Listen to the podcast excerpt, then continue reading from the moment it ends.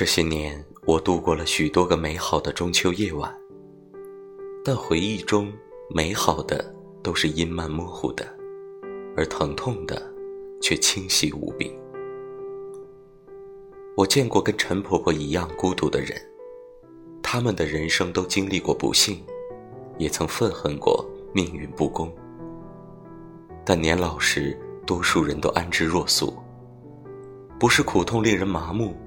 而是他们对苦痛开始释怀，在一次次的人生离别中，每个人都变得无比坚强与豁达。